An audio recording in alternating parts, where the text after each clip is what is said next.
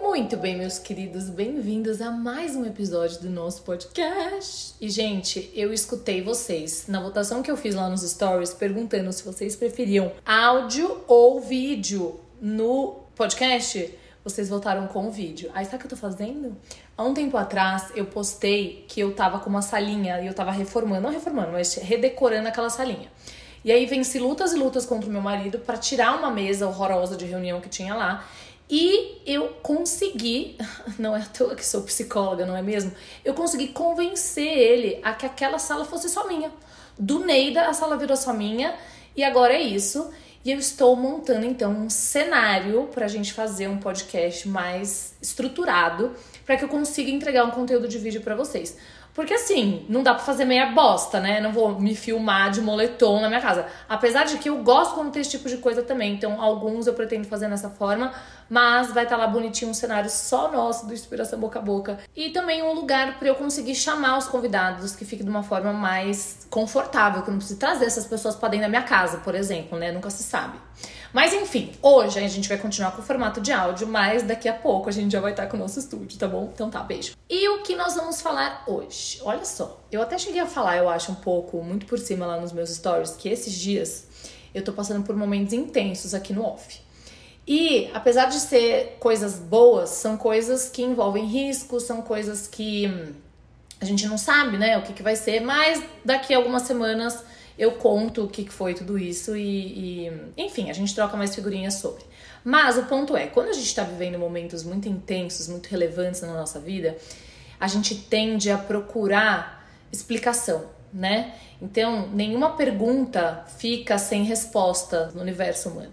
Então a gente sempre tenta achar uma justificativa ou alguma indicação do porquê as coisas estão acontecendo como elas estão. E uma das coisas que eu faço muito, e olha, gente, é realmente uma distorção cognitiva, porque não me faz bem isso. E eu vou dizer para vocês o que que é. É essa coisa do ah, é um sinal, tá? Então vamos lá. Ah, estou indo por esse lugar importante, fazer o que eu preciso fazer e aí dei o totó no carro da frente. Ah, é um sinal. Vai dar merda, não vai dar certo, piriri. Entende o que eu tô falando? E assim, isso tem a ver, eu lembrei desse livro que é muito bom, que chama Por que as pessoas acreditam em coisas estranhas. Vocês já ouviram falar? Vocês já leram esse livro? Contem para mim. E hoje eu resolvi fazer um episódio sobre esse livro, porque é muito legal, é interessante conhecer esse lado nosso. O autor desse livro, ele chama Michael Shermer, uma coisa assim. E ele é fundador, gente, da Sociedade Cética. E ele é editor da revista Skeptic, ou seja, o cara realmente é um cético e é isso. E no livro, né, porque as pessoas acreditam em coisas estranhas, ele explora esse universo das crenças insólitas. Então, tudo aquilo que é mito urbano, as teorias de conspiração, tudo aquilo que não faz o menor sentido, tudo aquilo que é distorção cognitiva dentro dessa psicologia humana. E aí a gente vai falar um pouco sobre isso hoje, tá? Então, primeiro de tudo, quem faz como titia? Quem faz também fica vendo sinal em tudo e o ponto principal é achando razão para ficar mal, achando razão para pensar de forma negativa sobre as coisas, para criar um viés negativo em relação às coisas.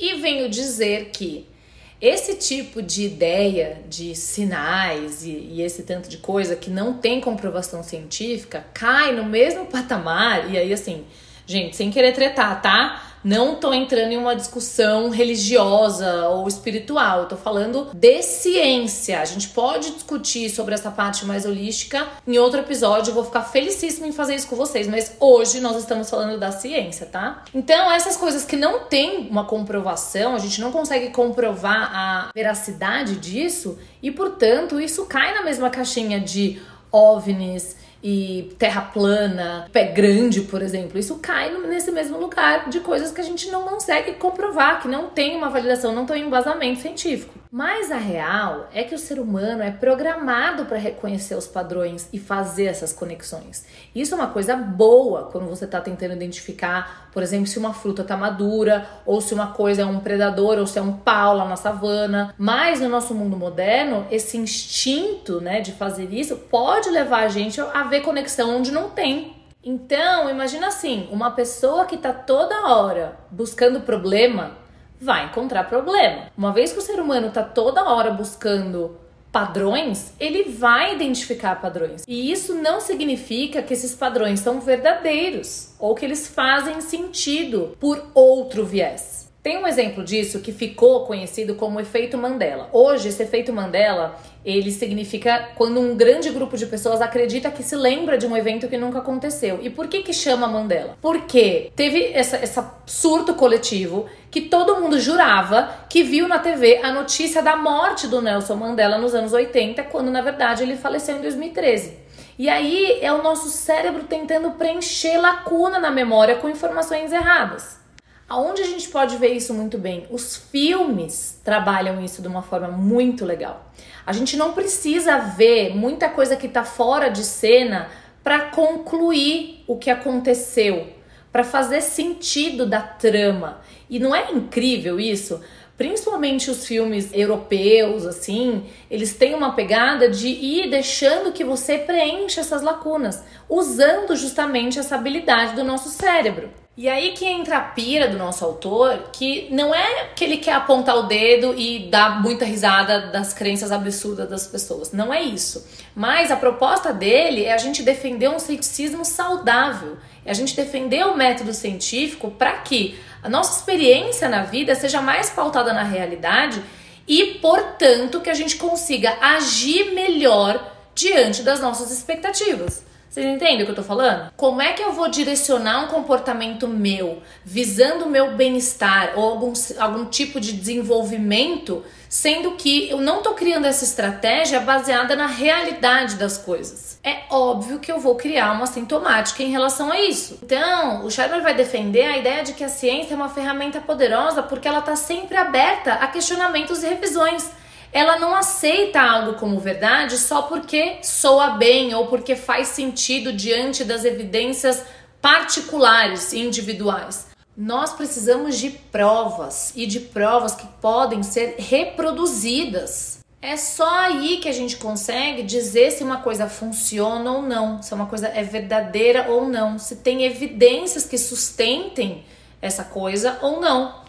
Aí entra uma coisa muito interessante, né? E aí ele fala disso usando o exemplo dos OVNIs. A gente tem um monte de relatos de avistamentos, de gente que, que, que filmou, que fez, sei lá, mas não tem uma evidência concreta que isso exista.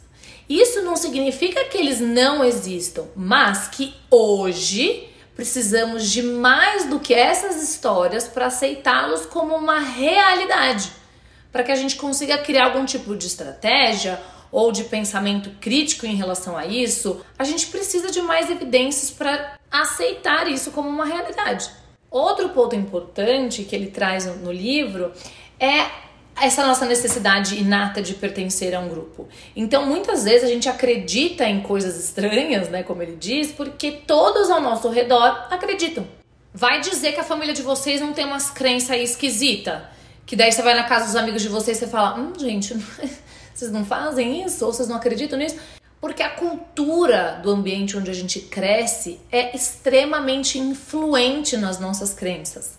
Fora que quando a gente descobre que algo qual a gente acreditava durante muita, um período muito grande da nossa vida não é realidade, cara, existe até um, um shake ali na nossa identidade porque a gente foi construindo uma visão de mundo e, portanto, uma visão de quem a gente é nesse mundo a partir dessas crenças.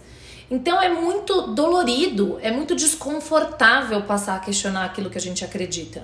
Sem contar nessa sensação de quase uma traição, né? Se você de repente muda de religião, a religião com a qual você foi criado. Cara, isso é um baque.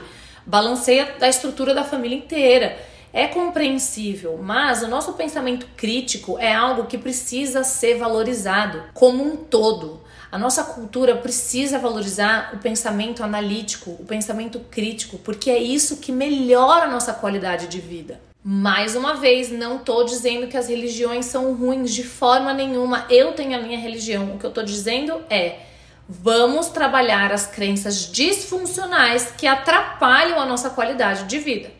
Inclusive, depois que a gente viu a quantidade de fake news que estão rolando hoje em dia, cara, é necessário uma educação científica robusta. A gente precisa separar o joio do trigo, meu povo. Como é que a gente vai viver uma vida de qualidade, pautada na realidade, para ser estratégico com as nossas escolhas, sendo que a gente está sendo bombardeado por coisas que não são verdades e são tratadas como verdades? Por órgãos, inclusive, né, e por pessoas que a gente confia e tudo mais. É desesperador, como se a gente tivesse que todo dia descobrir se Papai Noel é verdade ou não. E aí, outro ponto que eu queria trazer para vocês, que eu falo muito na minha casa, é o tal do pensamento mágico. E eu tenho certeza que todo mundo aqui em algum momento já se deparou com o tal do pensamento mágico.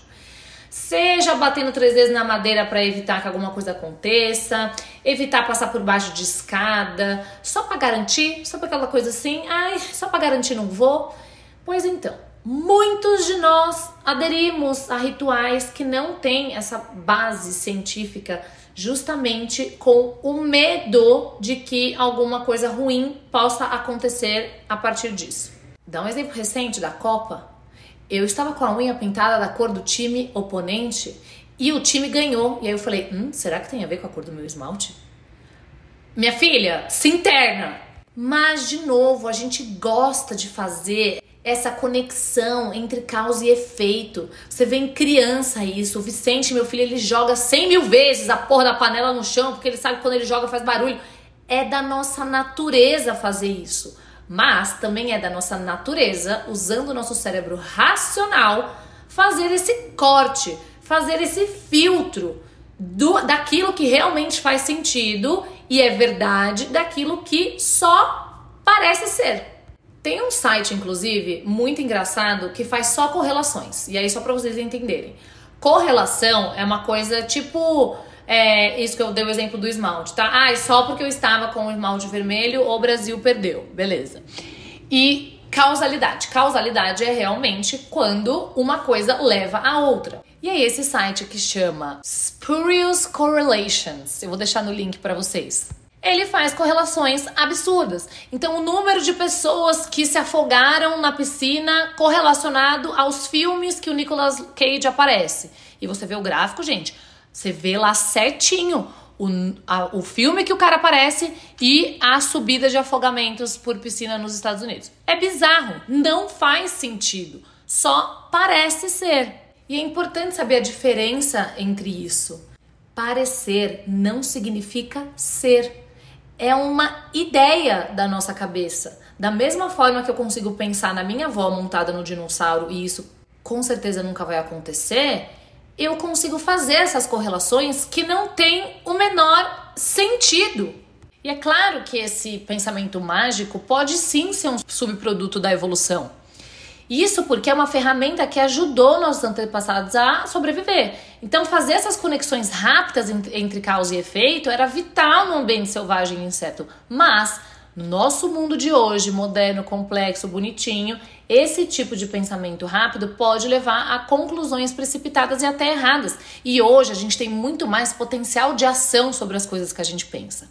Então, a gente tem muito mais ferramenta para agir sobre aquilo que a gente tem como verdade na nossa cabeça entendam o bafafá que isso pode dar. Então, resumindo, lá naquela época, os dados que os nossos antepassados ancestrais, sei lá, tinham eram poucos, eles eram muito limpos, era quase que preto no branco. Hoje em dia, a capilaridade de coisa que a gente tem, de dados que a gente tem, dados sujos, dados inventados, é muito grande.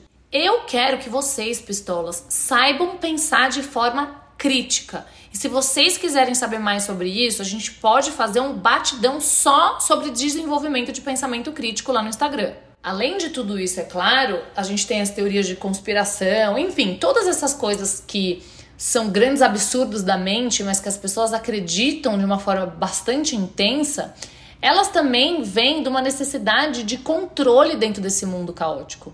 Então, se a gente pode culpar uma entidade onipotente por todos os problemas, isso nos isenta de responsabilidade. Isso sem falar também na questão do pertencimento, porque uma vez que a gente se sente pertencente a um grupo, o qual a gente cresceu junto e pensa através da mesma cultura e das mesmas ideias e das mesmas conspirações, quando você não tem nada, ou quando você se sente muito só e a partir de uma crença você entra num grupo exclusivo que pensa sobre algo da mesma forma, cara, isso é muito recompensador na nossa vida.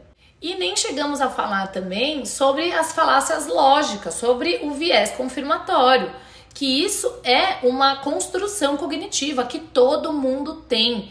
O ponto não é deixar de ter, a gente nunca vai deixar de ter isso, mas é que tem a página seguinte, que é o quanto eu consigo ver de evidências sobre isso e buscar evidências que se contrapõem a isso. E ser flexível, meu povo, é um superpoder.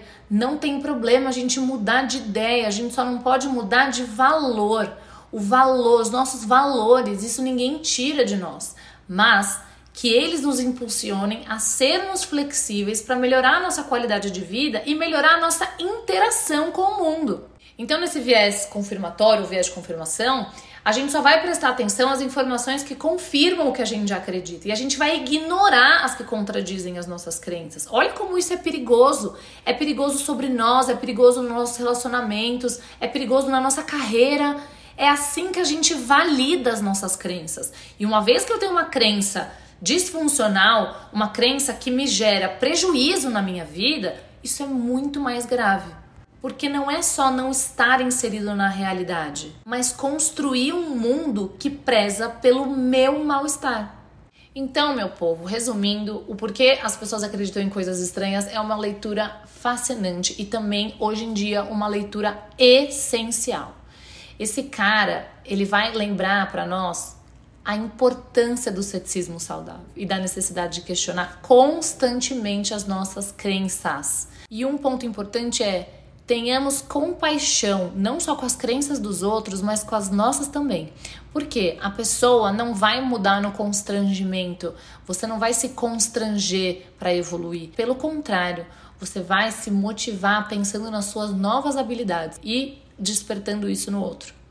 Era isso, meus bens. Amo vocês, tá? Depois me contem se vocês querem fazer o batidão do pensamento crítico, que a gente faz isso juntos lá no Instagram. A gente pode fazer aquele canal, sei lá que porra é aquela. Tá bom? Beijo.